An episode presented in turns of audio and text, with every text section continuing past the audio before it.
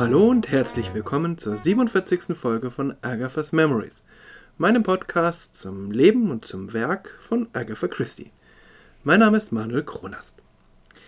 Die Kurzgeschichte, die ich heute vorstellen möchte, heißt The Fourth Man, der vierte Mann.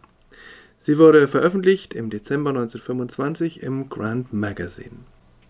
In dieser Weihnachtsausgabe 1925 des Grand Magazine erschienen gleich zwei Geschichten von Agatha Christie. Die eine, der Listerdale Mystery, werde ich beim nächsten Mal vorstellen und das ist tatsächlich eine so weihnachtliche Geschichte, wie man sich's fast bei Agatha Christie nur vorstellen kann. Die andere, The Fourth Man, hat rein gar nichts mit Weihnachten zu tun. Sie passt aber vom Inhalt her ganz gut in die dunkle Jahreszeit und die finsteren Tage zwischen den Jahren, denn dieses Mal gibt es scheinbar keinen Interpretationsspielraum. Es ist eine Geschichte mit starken übernatürlichen Elementen. Obwohl, natürlich ist es möglich, dass eine der handelnden Personen sich einfach eine Geschichte ausgedacht hat, um die anderen auf die Schippe zu nehmen. Man kann dafür sogar leichte Hinweise entdecken. Aber da müssen Sie sich, müsst ihr euch selbst eine Meinung bilden. Spannend ist diese Frage allemal. Die Kurzgeschichte hat eine Rahmenhandlung. Drei Männer, lose, bekannt miteinander, treffen sich in einem Eisenbahnabteil. Dort unterhalten sie sich über einen aufsehenerregenden Fall von Schizophrenie, der sich in Frankreich vor etwa sieben Jahren ereignet hat. Der vierte Mann im Abteil, The Fourth Man, den anderen völlig unbekannt, der schaltet sich an dieser Stelle ein und entpuppt sich als Augenzeuge dieses Falls. Wer sind diese drei Männer? Zunächst Canon Parfit ein anglikanischer Geistlicher, der sich mit Scientific Sermons, also wissenschaftlichen Predigten, einen Namen gemacht hat. Ich fände es ja spannend zu entdecken, was sich dahinter verbirgt, aber das führt Agatha Christie leider nicht aus. Parfit hat damit allerdings offensichtlich die Aufmerksamkeit von Naturwissenschaftlern und Medizinerinnen erregt. Der zweite Mann ist ein alter Bekannter Parfits, Sir George Durand, ein berühmter Anwalt. Er kommt in Begleitung von Dr. Campbell Clark, einem erfolgreichen Nervenarzt. Dieser Arzt hat schon von Canon Parfit gehört und der von ihm, aber die beiden sehen sich zum ersten Mal.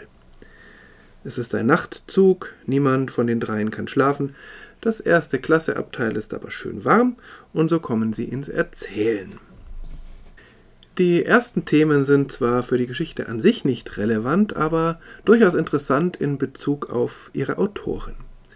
So stellt der Arzt die These auf, dass von fünf Patientinnen und Patienten, die zu ihm kommen, nur eine oder einer wirklich körperlich krank ist, während die Symptome bei den anderen an ihren zwischenmenschlichen Beziehungen liegen.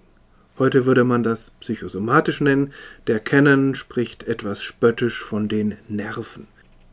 Er verkörpert also eher die alte Schule und sieht psychische Ursachen körperlicher Schmerzen als Humbug an. Der Arzt entwirft ein ausgefallenes Bild des menschlichen Körpers. Er beschreibt ihn als ein Haus, das für die Lebenszeit von einer Person bewohnt wird, oder man könnte auch sagen von einem Bewusstsein. Aber außer der Persönlichkeit des Menschen, der in diesem Körper wohnt, gibt es in diesem Haus soft-footed servants, hardly noticed, except for the work they do also leichtfüßige Diener kaum bemerkt, außer durch die Arbeit, die sie tun.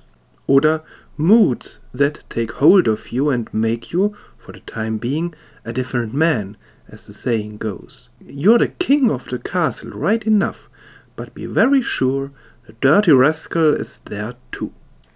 Launen, die von ihnen Besitz ergreifen und sie für eine Zeit zu einem anderen Menschen machen, wie die Redensart ist.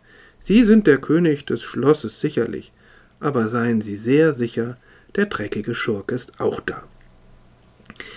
Es wäre sicher sehr spannend, einmal Agatha Christie's Sicht auf Nervenärzte zu untersuchen.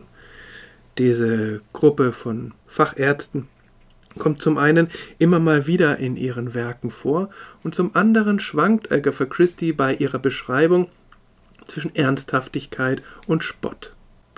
Dr. Campbell allerdings hat nichts Lächerliches. Der Doktor, Dr. Campbell also, vertritt die These, dass mehrere Persönlichkeitsaspekte in einem Bewusstsein wohnen. Und so kommt das Gespräch nun auf den Fall der Felicie Bald, der sich vor mindestens sieben Jahren in Frankreich ereignet hat. Felicie war ein bretonisches Bauernmädchen, ein Waisenkind. Ihr trunksüchtiger Vater hatte ihre Mutter erschlagen und ist dafür deportiert worden. Als sie 22 Jahre alt ist, scheint sich ihre Persönlichkeit aufzuspalten. Felicie I, das Bauernmädchen, das sie bisher gewesen ist, stark, aber etwas schwer von Begriff. Felicie II, hochintelligent, gebildet, kann Klavier spielen und über Politik diskutieren. Dann gibt es noch Felicie III, eine Art Mr. Hyde-Variante von Felicie II und Felicie IV, eine fromme Träumerin. Dieser Fall einer scheinbar gespaltenen Persönlichkeit war natürlich hochinteressant für die Wissenschaft, endete aber tragisch. Felicie erwürgte sich selbst. An dieser Stelle schaltet sich, wie gesagt, der vierte Mann ein.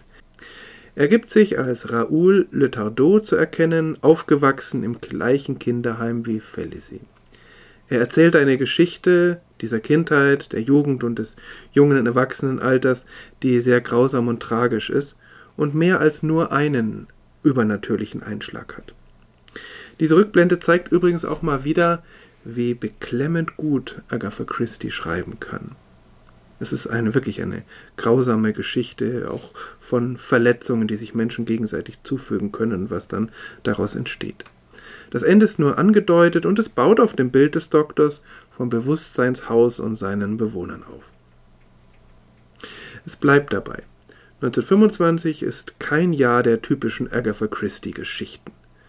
Aber das macht die sechs Kurzgeschichten und den Roman nicht weniger interessant und lesenswert. Auch dieses Mal wieder. The Fourth Man, eine unbedingte Leseempfehlung, wenn man es denn irgendwo bekommen kann. Die Kurzgeschichte ist in Buchform dann in der Sammlung ähm, The Hound of Death veröffentlicht, sowie auch The Witness for the Prosecution, ist aber nie als Ganzes ins Deutsche übersetzt worden, sondern die Kurzgeschichten sind auf andere ähm, äh, Sammelbände verteilt worden. Ich habe das in den Show Notes angegeben und diese Geschichte ist offensichtlich heute nur noch als Kindle E-Book erhältlich, im Moment zumindest. Beim nächsten Mal geht es, wie schon gesagt, um die letzte Geschichte des Jahres 1925, die sehr weihnachtlich ist, obwohl sie eigentlich gar nicht so viel mit Weihnachten zu tun hat. Bis dahin, alles Gute.